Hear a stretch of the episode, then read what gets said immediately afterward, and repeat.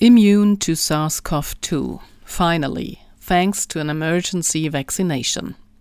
That is exactly what large parts of the population and the government want right now. Pharmaceutical companies are being given considerable support to advance the goal of a corona vaccination as quickly as possible. But how quickly is ethically justifiable? How many risks are being hidden because of the speed of development? Professor Stefan Hockertz, a biologist, pharmacologist, and toxicologist, points out a number of unanswered questions and warns that millions of people will intentionally submit themselves to bodily harm if these questions are not answered ahead of time. Schönen guten Tag erstmal, Frau Schmidt. Ich bin seit 30 Jahren als Toxikologe und als Immunologe. Ich habe ursprünglich mal die Immunologie gelernt und bin dann in die Toxikologie gegangen. First, let me say hello, Ms. Schmidt. I've been working as a toxicologist and immunologist for 30 years now. Originally, I studied immunology and then I went into toxicology. I have been working in drug development for 30 years, and that includes one year in vaccine development. This means that I advise companies that are active in the field of vaccines and develop new vaccines there but I also work very closely with the Paul Ehrlich Institute, which is responsible for vaccine approval in Germany. So I have a pretty good regulatory background in the field of vaccines and have been active in that field for 30 years. Very good. We could hardly find a more qualified expert. Can you explain to us in a simple way how the current approach to vaccination can be described? Ja, Impfungen sind und das möchte ich mal vorherschicken, aus meiner Sicht eine der größten medizinischen Errungenschaften. Yes, vaccines are, and I would like to say this in advance, in my opinion, one of the greatest medical achievements we have in modern times. They have saved us from many, many diseases. We have been able to eradicate these diseases to the greatest extent possible, such as smallpox, by convincing many people to get vaccinated. Seen in this light, my basic attitude towards vaccinations is positive. Until now, vaccines have been killed or attenuated bacteria or viruses. Killed viruses or attenuated bacteria or viruses, I now call them exciters, which are designed to infect a person. In the case of smallpox, which I just mentioned, it was cowpox, in other words, a pathogen or exciter that was attenuated, as we say, meaning attenuated using an animal in the case of influenza, it is an influenza virus that is attracted via the hen's egg and then attenuated, and then infects us. We become infected with an attenuated pathogen during a vaccination so that our immune system can learn against it without danger in order to be able to protect us quickly and actively if we become actually infected. Up to now, we have had to deal with continuously altered, attenuated pathogens that we and our immune system could cope with relatively well. This is the principle of the vaccination we have been following for many years and have been doing it successfully. For the SARS CoV 2 vaccination, the pharmaceutical industry is now taking a new approach because the vaccine is supposed to be developed in a very short time. What effect will the new vaccine have on humans, assuming it does work? Ich muss vorherschicken, dass die Herstellung eines Impfstoffes I must say in advance that the production of a vaccine can be very difficult. You will have noticed, if we look specifically at influenza, that the influenza vaccine from the year 2020, which you can get now, is produced using the information approximately from 2018 at the latest 2019. This is not because the researchers do not know what the 2020 influenza pathogen looks like, but because it is so difficult and it takes so long to produce the vaccine. I just mentioned that it is sent through the hen's egg, that's where it has to be grown. So it's a very, very lengthy and costly, especially lengthy, production process, which takes one to two years for just the production alone. This is how, some time ago, by the way, an alternative method was found the German company CureVac has been working on this topic for 12 years without having obtained a successful approval so far, namely, a system that only imitates the genetic information of a virus. And this genetic information, in this case it is supposed to be a messenger RNA or single stranded RNA, is transported into the cell via a vector system or carrier, as if I put it on a little truck to be carried in there. This is a completely new approach, and this is very important information. There is not a single vaccine based on this technology that has been approved worldwide. So there is not a single vaccine based on viral mRNA or viral DNA that is transported into a human cell via a vector to be read. This is a completely new vaccine, and surely one for which it is worth doing research. There is no question about that, because it is relatively easy to produce genetic material. It is simple and it is fast. And now I speak as a toxicologist. The question that arises is if I want to develop such a new vaccination strategy, and this would be one, then I need to know very precisely about this strategy. I need to know about the distribution of this vaccine in the body, about its function or pharmacodynamics, and especially about any side effects that may occur. And these are many and varied when I transport genetic material from a virus into a human cell. Ultimately, this can be done via enzymes. There is, for example, an RNA dependent RNA polymerase that is able to multiply these ribonucleic acids, which I have now had transported virally from the laboratory bench into my cell. That is possible, and this would then lead us to actually causing a change in the human genomic structure. And that is what needs to be tested.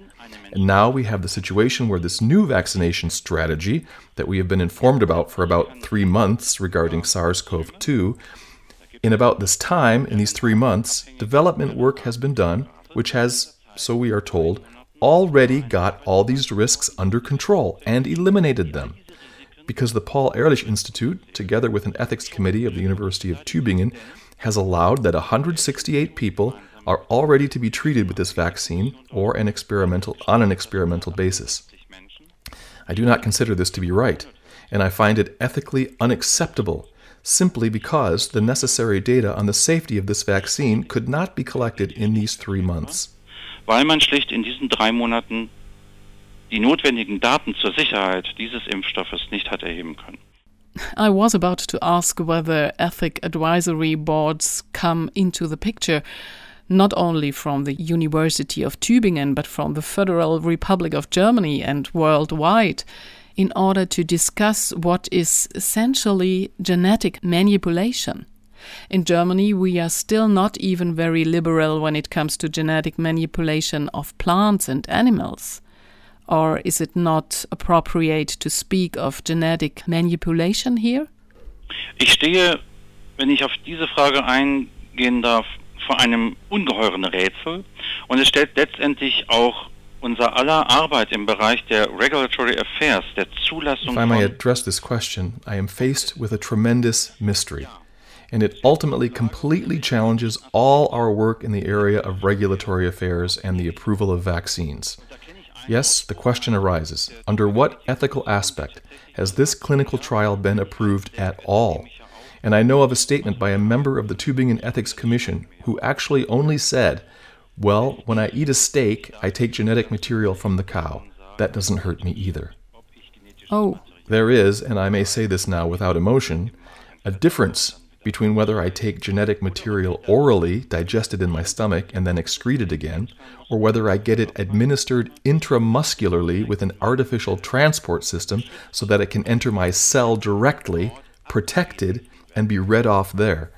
I say this so clearly because I have the feeling that common sense has been exposed in many people who have also had to decide which clinical trials are to be conducted on a SARS CoV 2 vaccine. I've asked the Paul Ehrlich Institute, as I keep asking different institutions, because I want to understand scientifically what is happening there. I want to hear arguments.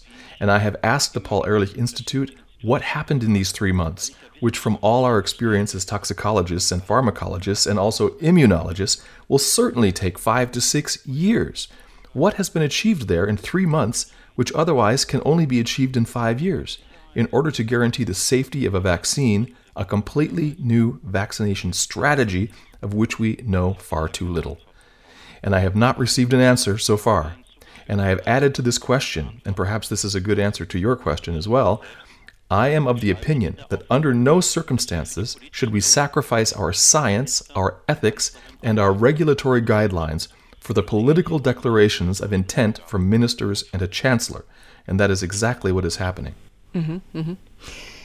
But we know now that testing is going on now. We know that people have already been given a vaccination that seems to work according to this new method. Are you already aware of the results or is all this still much too new?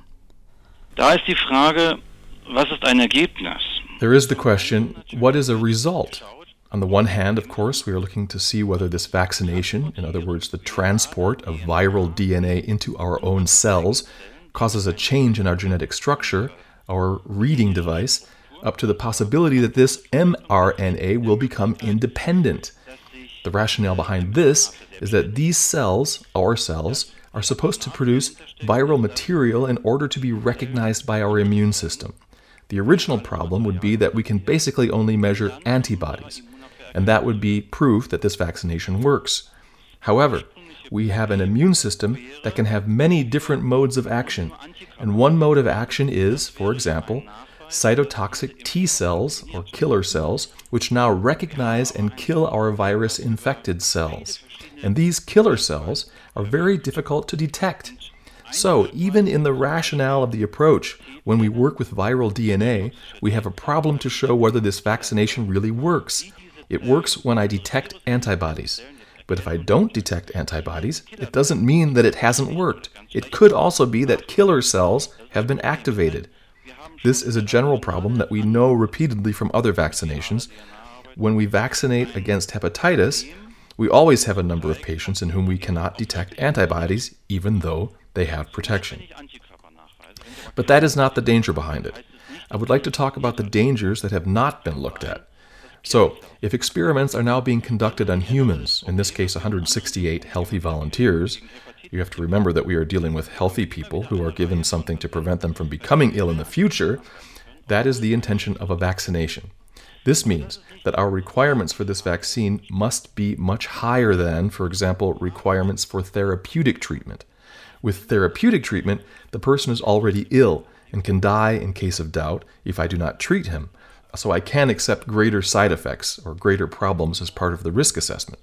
But when I do a risk assessment for a vaccine, it should not harm the person as much as possible because I am giving it to a healthy person who can only possibly get sick. The risk assessment of a vaccine must be much higher. What is the risk of this vaccine if I give it to people? The transport system I just mentioned is contaminated. Contaminated in the pharmacological sense means that it is 99% pure. Even if I only have 1% impurity, such a preparation is already dirty. What does that mean exactly? Where does the contamination come from? Is this the active material or what is the impurity?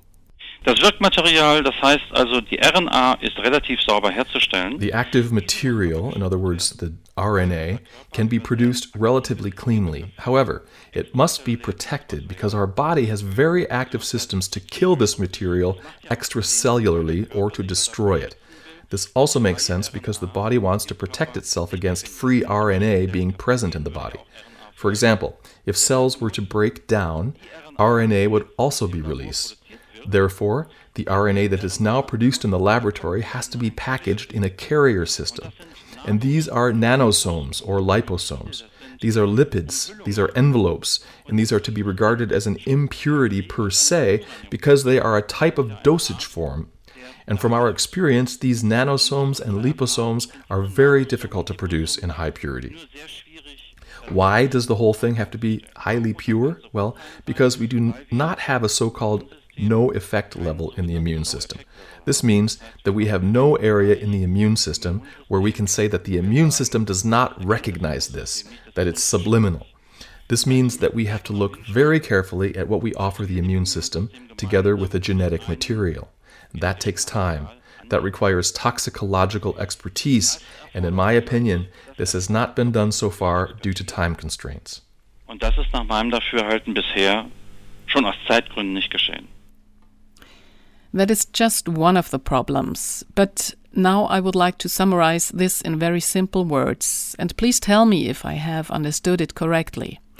This RNA vaccine is transported into the cells, then these cells change in such a way that they are mainly recognized by our immune system so that action is taken against them. But now these are the body's own cells. How can I know how far they will reproduce? Das ist unbekannt. Das ist ja genau eine Frage, die ich stelle. This is unknown.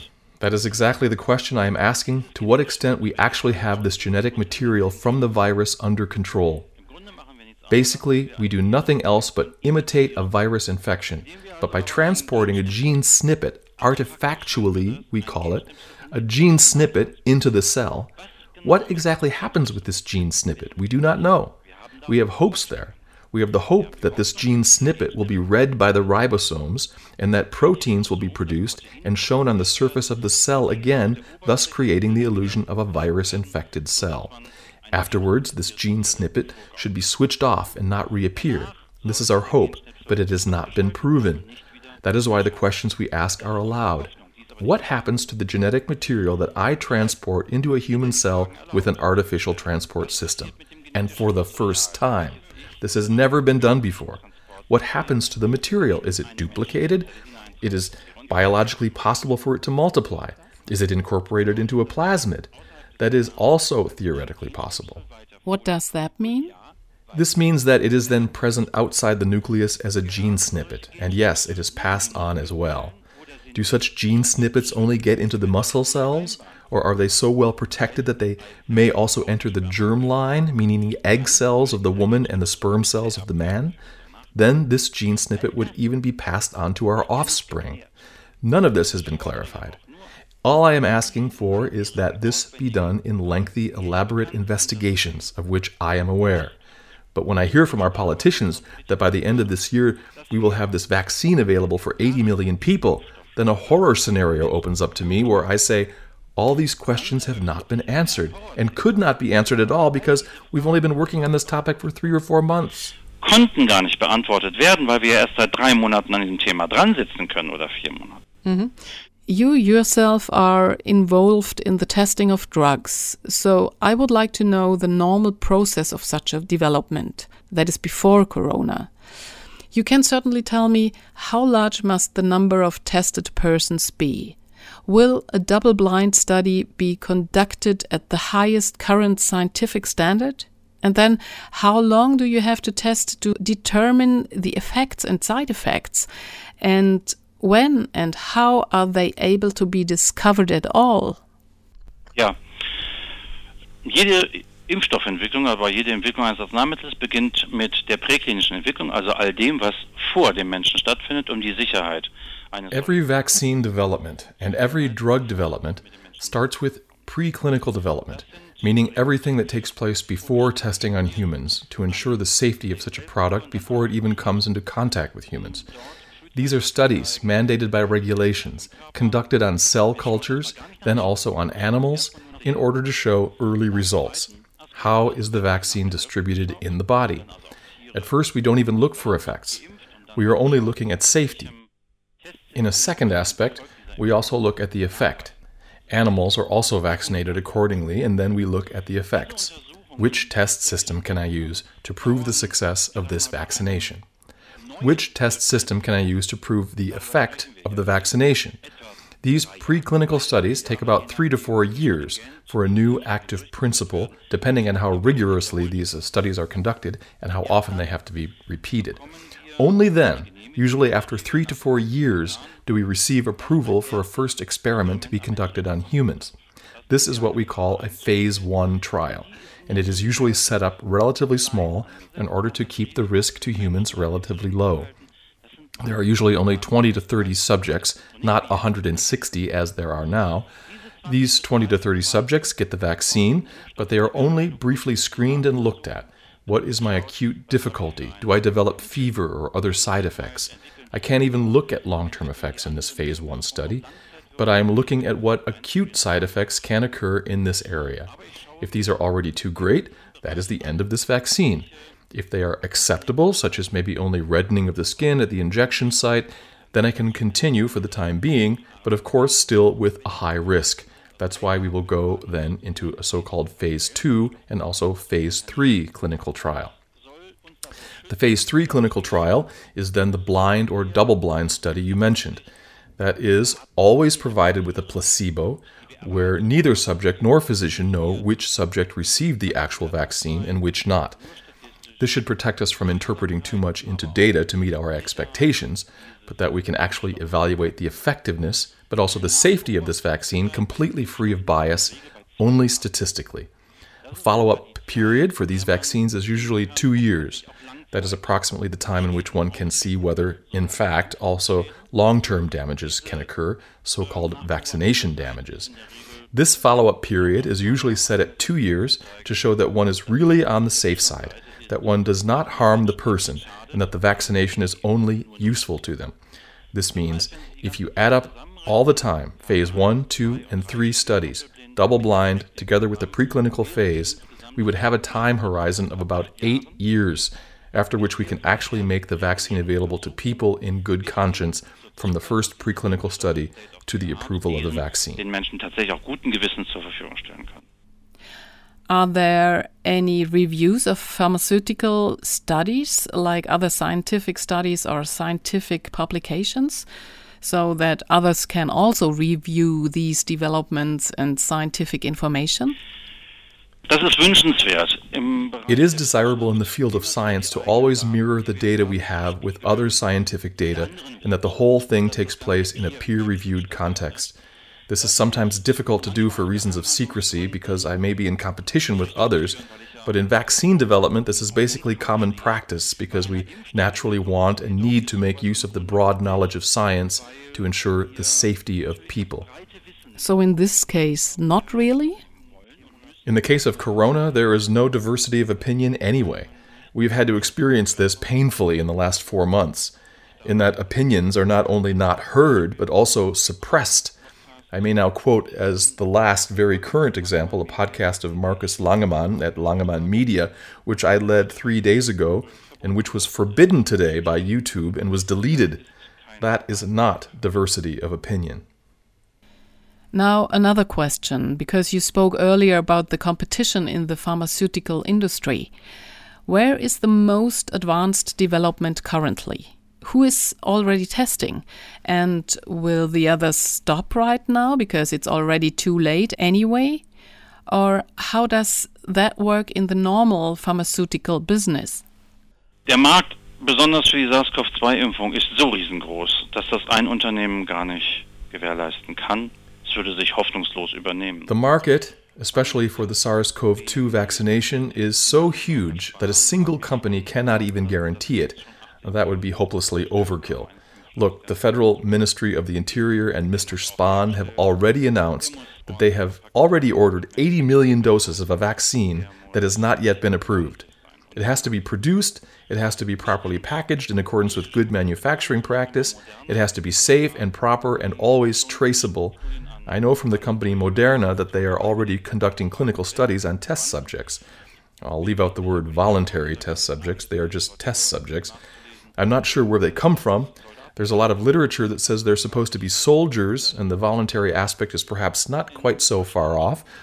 In Germany, it is the company CureVac and the company BioNTech who have been working on this issue for many years, and that's perfectly okay to gain market share here by making this vaccine available early on. But with the comprehensive necessity as conveyed by governments that are even considering compulsory vaccinations, the market is so huge that there is more room for than for just one company. This means that even if Moderna starts the clinical trials now and can show first successes, other companies will work on this topic and follow suit because the market is basically still big enough for many, many companies in particular because there could be a compulsory decree that 80 million people, or 83 million people in Germany, are to be vaccinated. The issue is not off the table. And of course, this involves particularly high risks, if I may say so. If I vaccinate only a few people and accept a percentage of vaccination damage, then that still requires a very cautious risk assessment. But you can make and estimate such a risk assessment and then think about whether it is ethically justifiable or not. I am often asked now, where do the numbers actually come from? I follow the figures given by a Mr. Gates, whom I am reluctant to quote, but in that case I do at times. If we assume that even only 5%, and this is a relatively small number of people who are vaccinated, show vaccination damage, then in 80 million people, this means 4 million people who show vaccination damage. If I am responsible for this vaccination damage because I made the first examinations far too short, then that is 4 million people who were intentionally injured. I can, of course, reduce vaccination damage or reduce the risk of vaccination damage if I investigate this vaccine long enough and reasonably enough with state of the art technology according to the regulatory requirements. If I do not do this, then there is intent involved. Then it is intentional bodily harm. If I'm talking about a mortality rate of 0.1% for 80 million people, and these are also figures from the same source, then I, then I am responsible for 80,000 deaths from the vaccination. If I vaccinate 80 million people, and that is a figure we cannot really imagine 80,000 deaths. Perhaps this can be imagined by saying, this is the city of Constance or the city of Bamberg that will be wiped out. Is this the normal level of mortality due to a vaccination? Das ist schwer zu sagen. Das ist von Impfung zu Impfung unterschiedlich. This is difficult to say. It varies from vaccination to vaccination.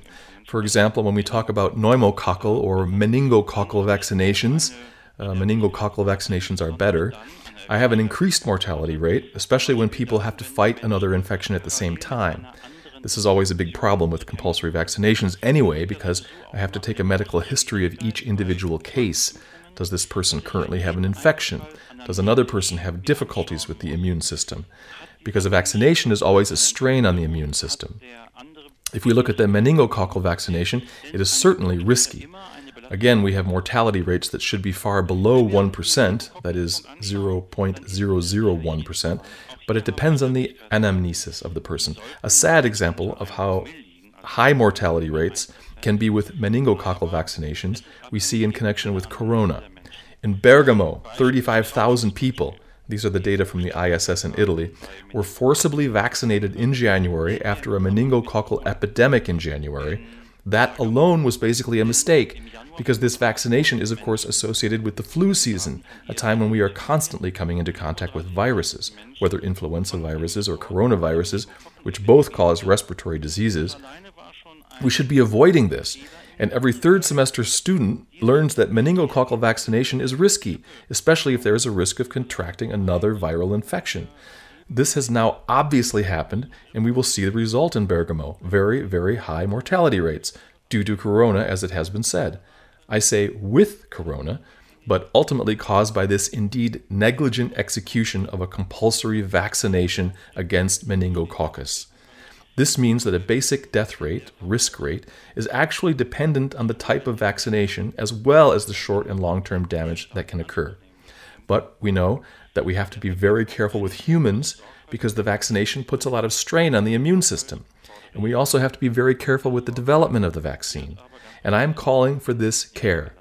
And this care is obviously not being taken at the moment. The point is, in fact, that we are always trying to get scientific data, scientific statements from the acting and consulting institutions. We are always asking, we are asking, in fact, please give us data, please give us arguments with which we can also reflect our contradicting views. After all, we want to go into scientific discourse, but we get nothing. But you are normally in permanent contact with the Paul Ehrlich Institute, aren't you? Ich bin mit dem Paul Ehrlich Institut viel im Austausch. Ich kenne dort auch eine ganze Reihe von Personen. Ich nenne jetzt ganz bewusst keine Namen. I have a lot of exchange with the Paul Ehrlich Institute, and I know quite a few people there. I am deliberately not mentioning any names now, but I have been told very, very much by many people what is happening here is a catastrophe, they tell me. It is a catastrophe how we are influenced. It is a catastrophe how this vaccine is to be approved here. We cannot support this. Then I say, yes, come out with it. Say it. Come out. And then there is always the big fear no, I cannot do that. I'll be out of a job. We ask ourselves, what is it at the source of these fears? You heard Professor Stefan Hockertz, toxicologist and pharmacologist, From 1986 to 2001, he conducted research at the Fraunhofer Gesellschaft in Hannover. From 2000 to 2001, he was a private lecturer for toxicology and pharmacology at the University of Hamburg. And from 2001 to 2004, he was professor of molecular immunotoxicology. For many years, he was also chairman of the Institute for Experimental and Clinical Pharmacology and Toxicology at the University Hospital Eppendorf in Germany.